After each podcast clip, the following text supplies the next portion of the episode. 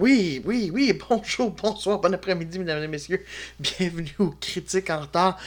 Euh, désolé, désolé, je ne voulais pas m'endormir, mais c'est parce que je viens d'écouter The Irishman. Il faut qu'on parle, faut qu'on parle. faut, faut, faut qu'on en parle de ce film-là. De 3h30.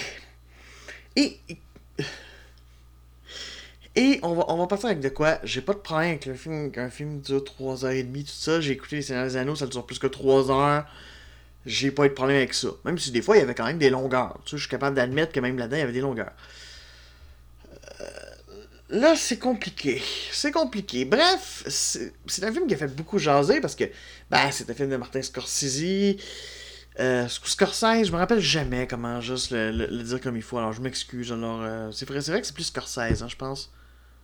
Je sais plus. Enfin, euh, voilà, qui a été juste aussi euh, écrit par euh, un scénariste dont on a parlé ici, Steven Zalian, qui a écrit la fameuse liste de Schindler, entre autres.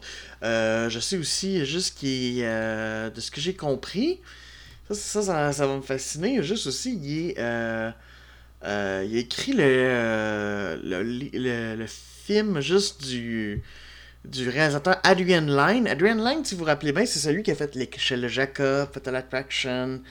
Euh, c'est celui qui avait fait une version de Lolita, je pense que oui. En tout cas, ça fait des années qu'il n'a pas fait de film. Je savais pas. Moi, je pensais même que soit il est, il est décédé ou en tout cas, il n'en faisait plus. Et là, soudainement, après plus de 10 ans d'absence, il va en faire un qui s'appelle Deepwater, euh, qui est un thriller psychologique.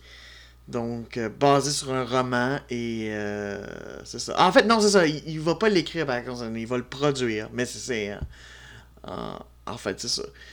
Euh, il y avait aussi. Ça a c'est lui qui a fait aussi l'adaptation de Exodus Gods and King de Ridley Scott en 2014. en tout cas, en fait, qui sait On, on pourra peut-être en parler. Bref, en tout cas, bref, il y avait du bon monde. Et en plus, ben, euh, Martin Scorsese renouait avec ben, des têtes d'affiche juste incroyables. Ben, bon, d'abord Robert De Niro, juste un ami à lui.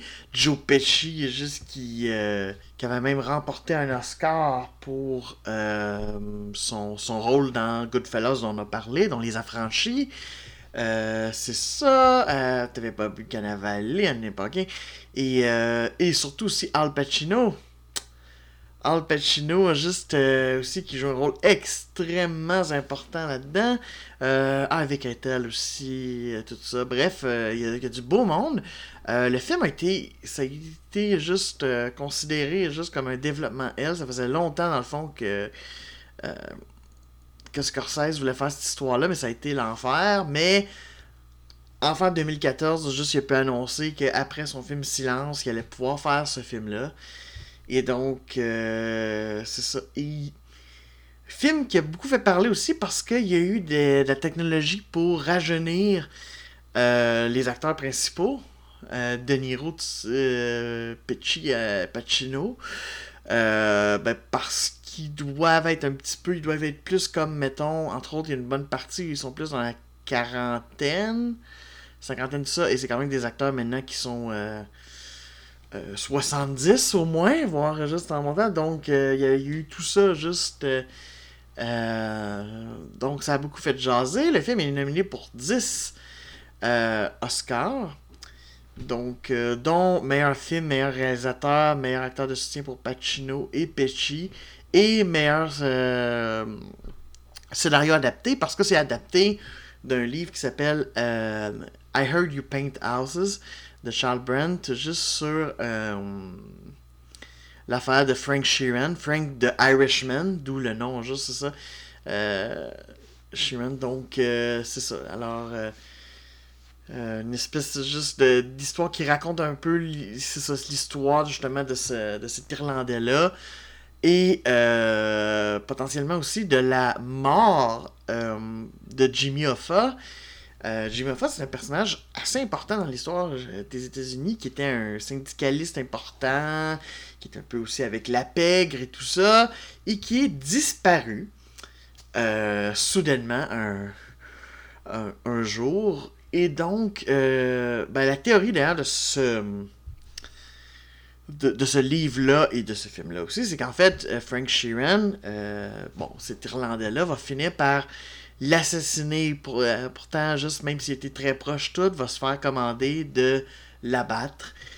Et, et donc ça, parce que ben, tout le monde se doute qu'effectivement, juste en tout cas, il est probablement arrivé quelque chose comme ça, parce qu'il y avait beaucoup de problèmes aussi, parce qu'il faut dire que Disons que quand on voit ça, on comprend pourquoi aux États-Unis les syndicats sont extrêmement mal vus. Je sais qu'au Québec aussi on a des problèmes avec ça, juste avec certains, parce que des fois ça, ça, se met un petit peu trop ami juste avec la PEC dans certains cas. J'ai envie de dire au départ c'est pas pour, pour ça.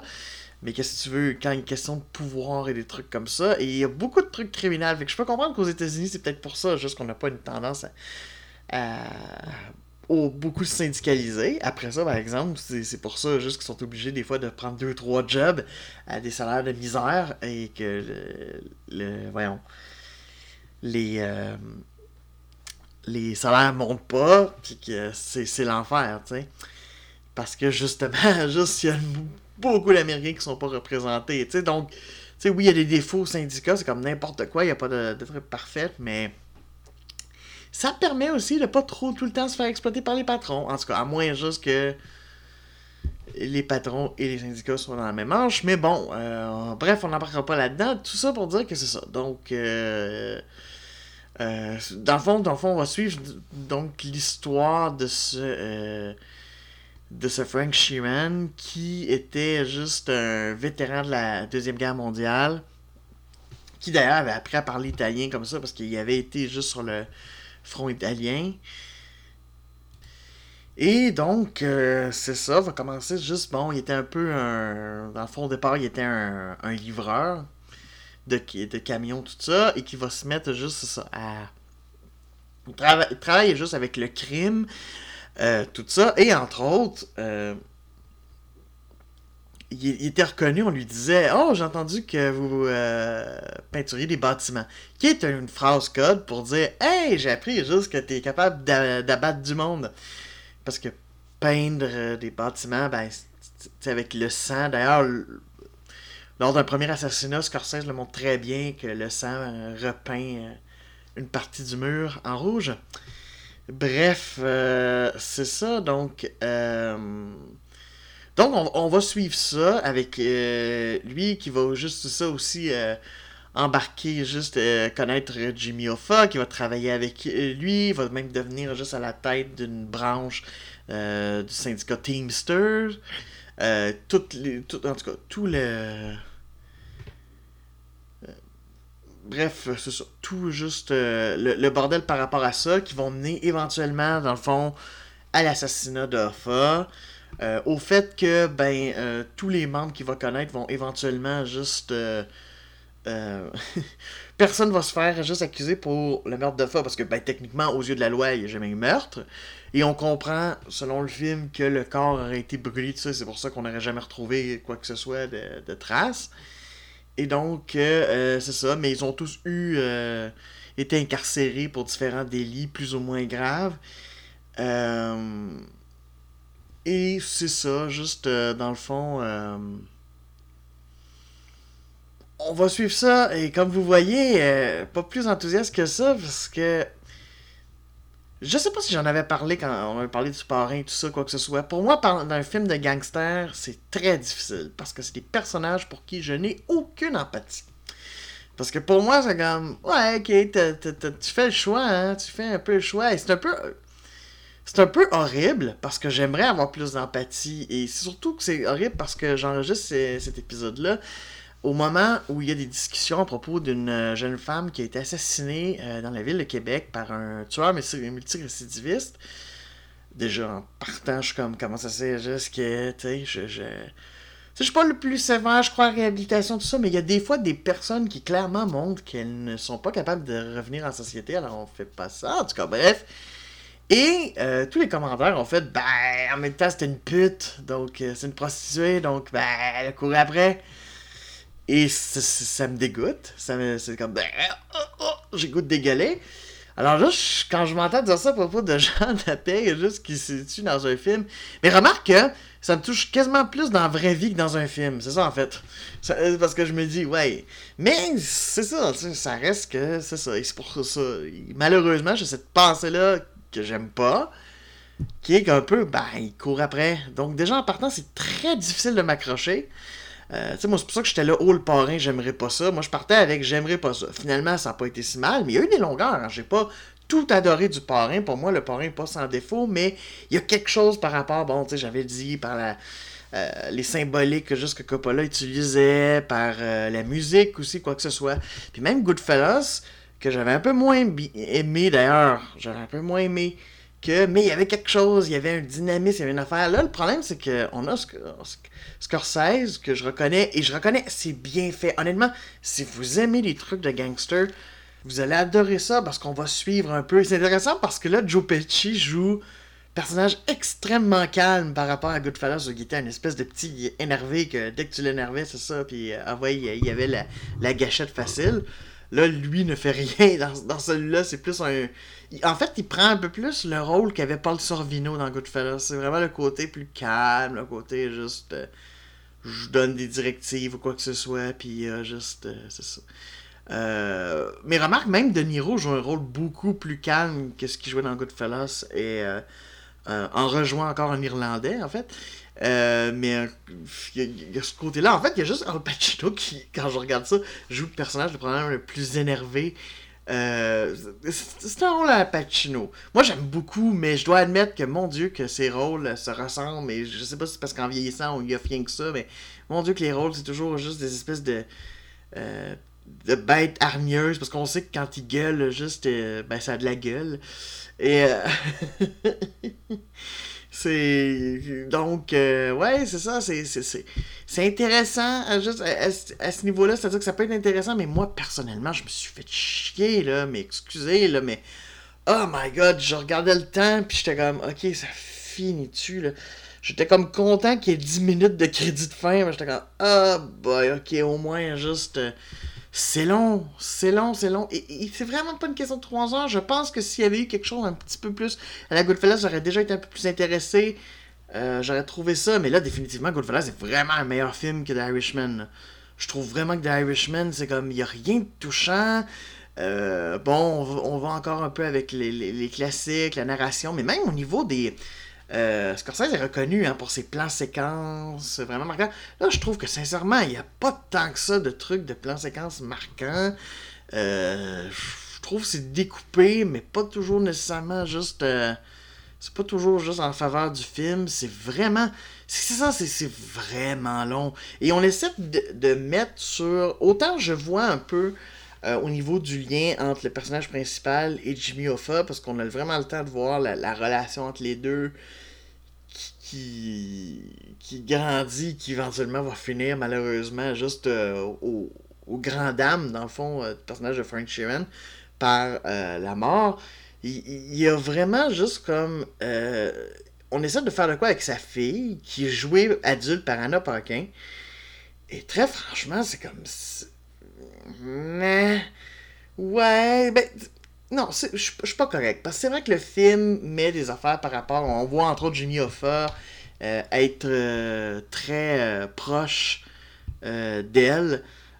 et non pas dans un mauvais sens, dans le sens juste qu'il y a une facilité parce que toutes les autres, comme le personnage de Joe Pesci, ben, entre autres sa fille Peggy, parce que le, gars a eu quatre filles, mais c'est surtout sur Peggy, juste qu'on se concentre.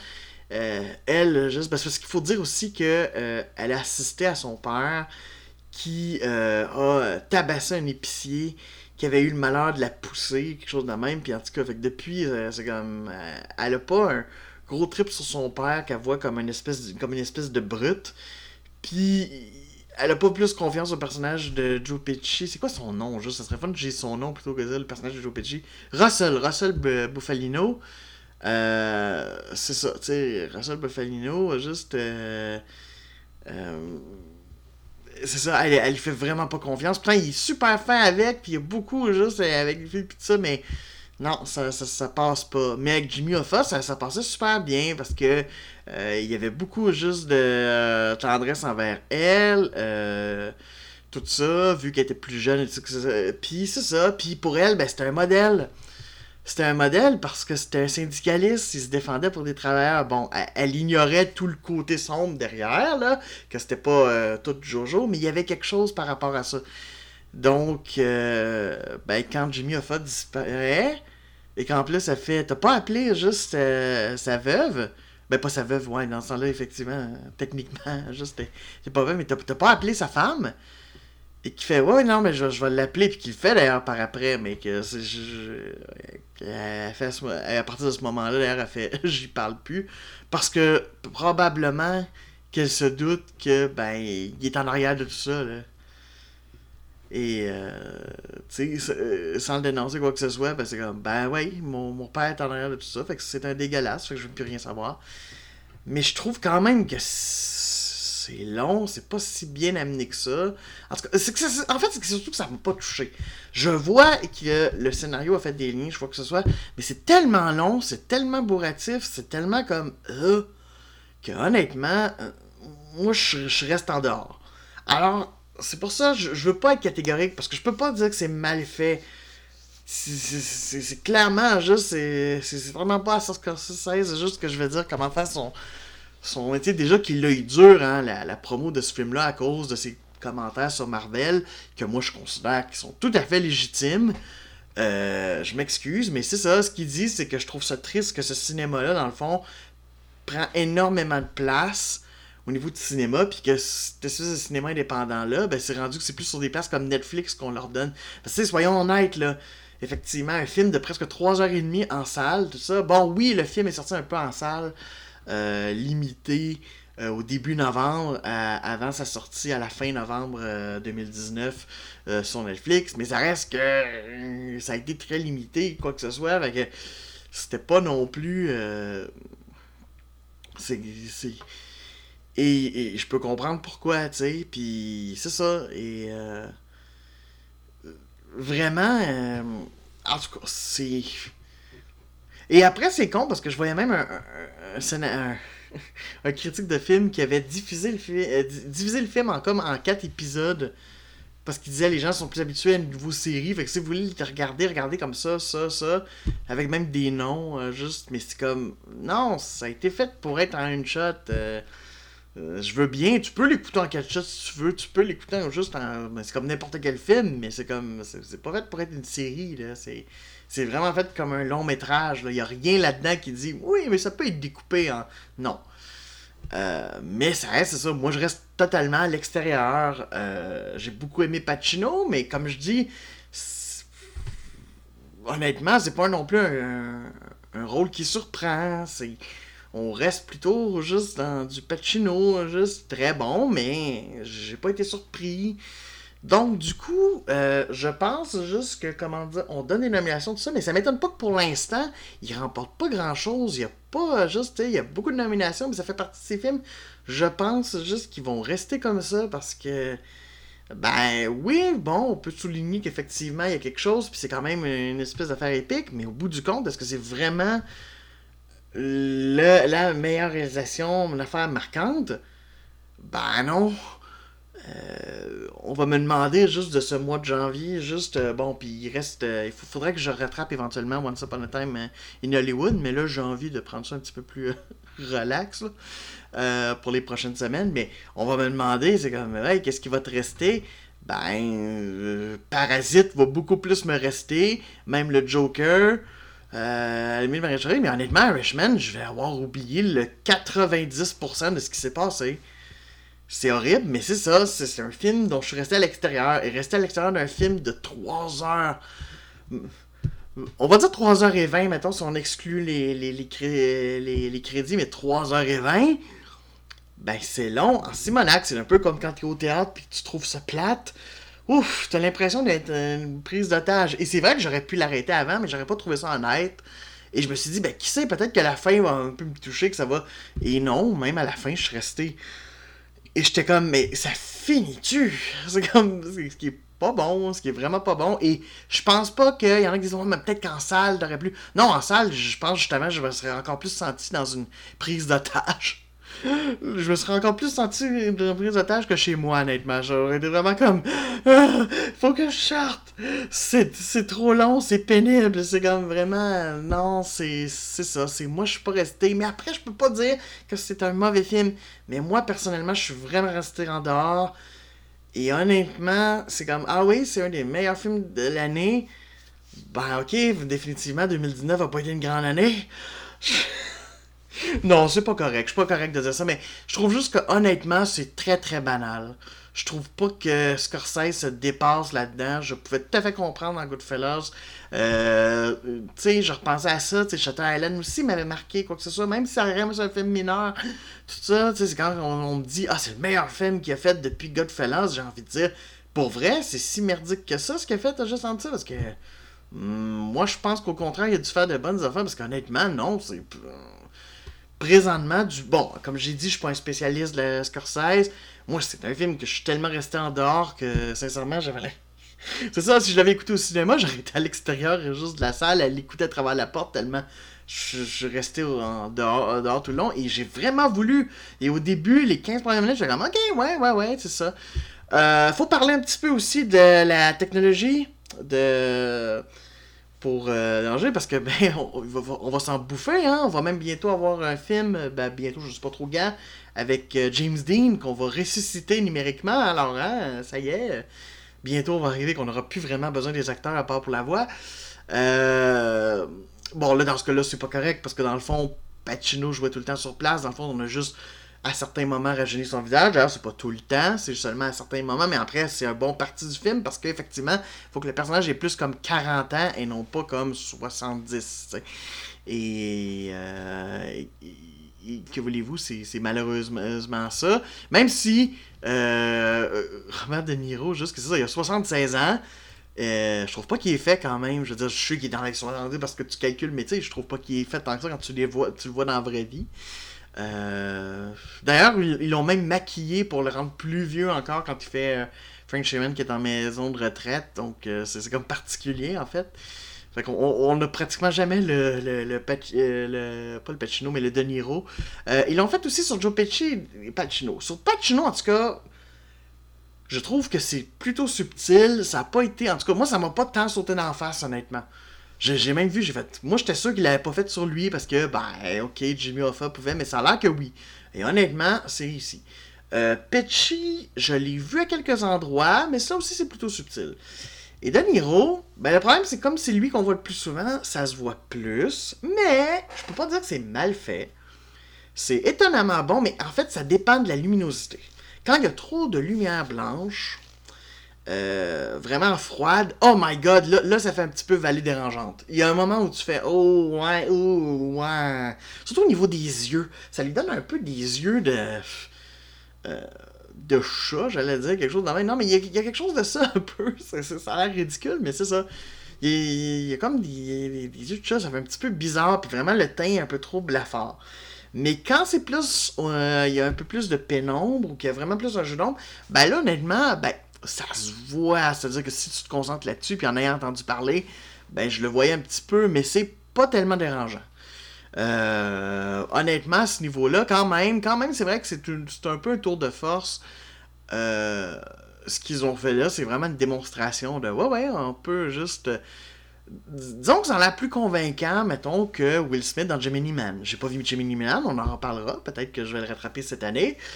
Mais honnêtement, j'avais vu, ben, c'était pas si mauvais, mais c'était pas non plus. J'étais comme, oh là là, oh, oui. Euh, c'est ça. Mais il va falloir s'habituer parce que définitivement, Hollywood a trouvé son nouveau joujou et il va s'en servir.